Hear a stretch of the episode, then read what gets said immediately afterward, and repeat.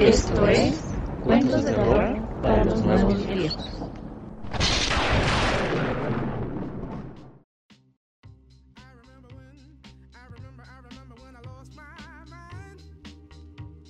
Por alguna razón, ahora que se puso de moda esta canción de nuevo, me tiene simplemente encantado, me tiene enamorado de nuevo. Es una de las primeras canciones que me enseñaron de esta vaya, esta época, cuando todo esto se hizo, se hizo viral, esta música, esta especie de música que tenemos de fondo. Y me encanta lo que dice al principio, dice, me acuerdo de cuando perdí la cabeza, había algo tan placentero en ese lugar, incluso tus emociones hacían eco en tanto espacio. Y cuando estás allá afuera, sin preocupaciones, yo estaba fuera del alcance. Pero no era porque no supiera lo suficiente. Yo simplemente sabía demasiado. Mi nombre es Castle Moya y estamos aquí una semana más en tu programa Cuentos de Terror para los Nuevos Viejos. Esta semana estoy solo.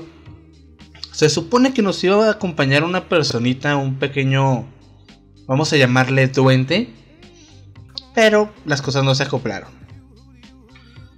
Seguimos en cuarentena, esta cuarentena eterna en la que al parecer ya se van a desarrollar vacunas, ya se va a hacer esto, ya se va a hacer aquello. Y bueno, no se hace aún mucho, tenemos que seguir cuidándonos, no hay que hacer confianza. Y esta semana te traigo una historia de algo similar, de algo en lo que, vaya, la cuarentena nos han dicho quédense en casa, quédense en casa, quédense en casa. Y no estamos haciendo caso, ¿Qué pasaría si realmente no pudiera salir de casa? Aún recuerdo cuando perdí mi cabeza, por lo cual te dejo esta historia.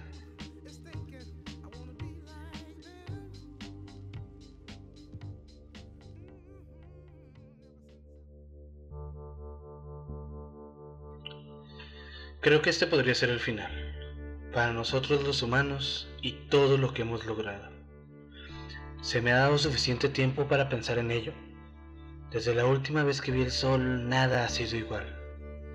No es el fin del mundo, pero sí el de nosotros. Supongo que comenzó hace casi un mes, aunque pudiera ser más. Solo puedo sacar conclusiones de los relojes que tengo esparcidos alrededor de la casa, y han estado marcando una misma hora desde hace tiempo. En fin, me estoy desviando del tema. Hace poco salió en las noticias. Un crucero se hundió por ninguna razón aparente. No estaba dañado, solo se fue cayendo directamente hacia abajo. De ahí en adelante se volvió un fenómeno. Todo en el agua se estaba hundiendo. Plataformas petroleras desaparecidas, personas bañándose en el mar siendo arrastradas hacia el abismo. Y nadie parecía ser capaz de explicar la causa. Era bizarro Simplemente ya nada flotaba. Esto saturó las noticias por un par de días hasta que simplemente empezó a ser amenazador. Fue durante un reportaje que cambió para peor. La emisión tomaba lugar en una playa, un reportaje directo sobre los extraños eventos. Estaban reciclando las mismas preguntas que nos habíamos hecho desde que todo comenzó, cuando el pánico pareció invadir la expresión de la reportera gritó y la cámara se inclinó hacia abajo. Sus pies estaban hundidos en la arena hasta la espinilla. Recuerdo pensar, incrédulo, que nos estaban jugando una broma pesada.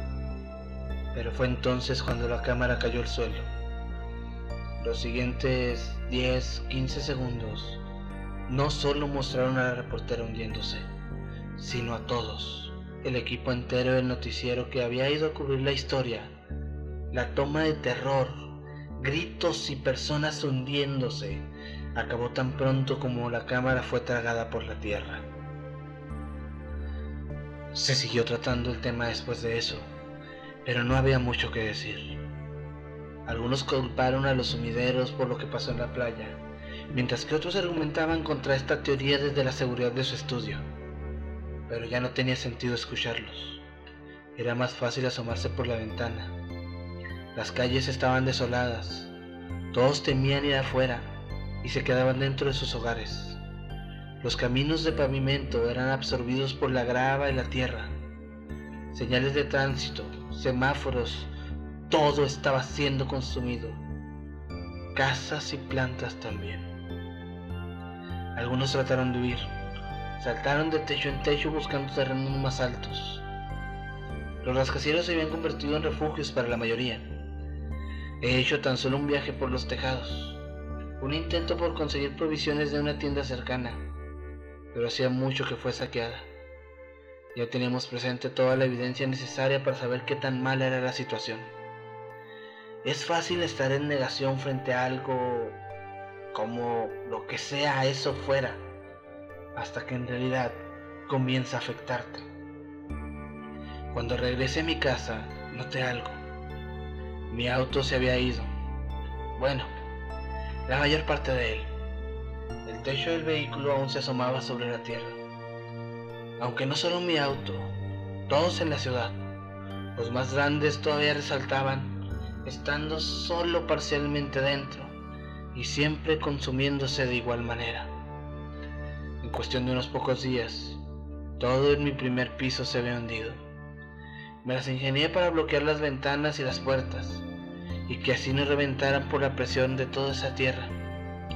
Pero ahora no era más que una celda, un mausoleo, no un lugar donde quisiera estar. Pese a ello, pasé la mayor parte del tiempo en mi recámara de la segunda planta, con la mirada puesta hacia el hostil mundo que había afuera.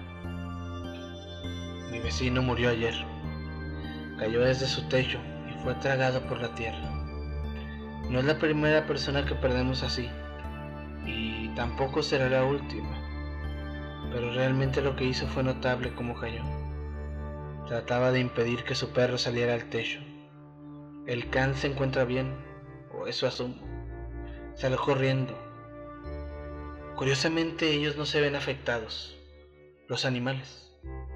Este mal está reservado única y exclusivamente para nosotros.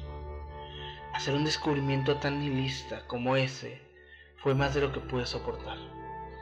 Todo era una maldita pesadilla. Me vi con tanto exceso que caí inconsciente por lo que quedaba del día. Cuando desperté, con dificultad pude ubicarme en esa densa oscuridad en la que me encontraba. Encendí todos los interruptores de luz y fusibles, pero la energía se había ido. Tomé una linterna de mi caja de herramientas y recorrí la casa, ignorante de lo que pasaba.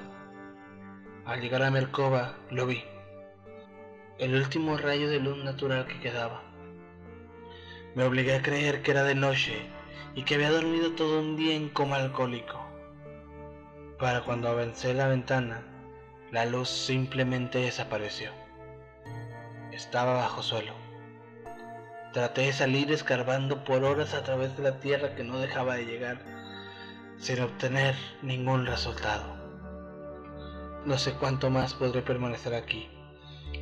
En esta enorme tumba tengo suficiente comida y oxígeno, y hasta conseguí alumbrar un poco con algunas velas y una caja de cerillos.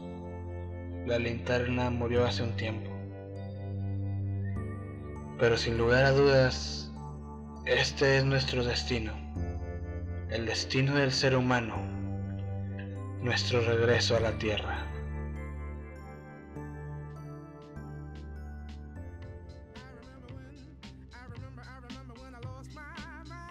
Tengo la idea de que vamos corriendo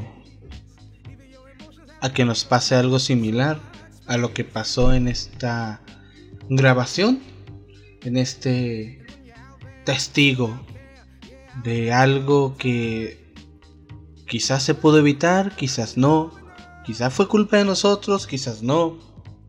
Vaya.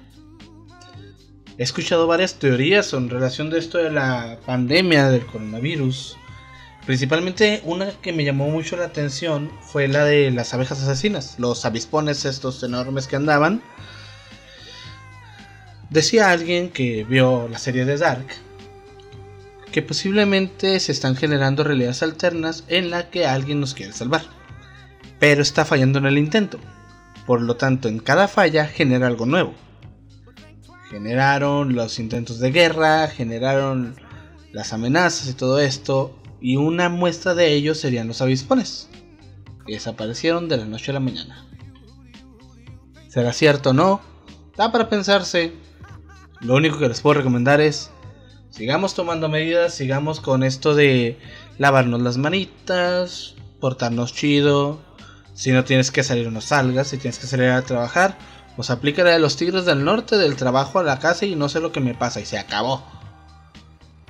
No me queda nada más que decirles, más que esperarlos la próxima semana desde este lado del escritorio, desde este lado del micrófono, para traerles esas historias que no sabemos si son reales, no sabemos si son mentiras. Simplemente nos queda escucharlas y esperar que nunca se hagan realidad. Dulces sueños.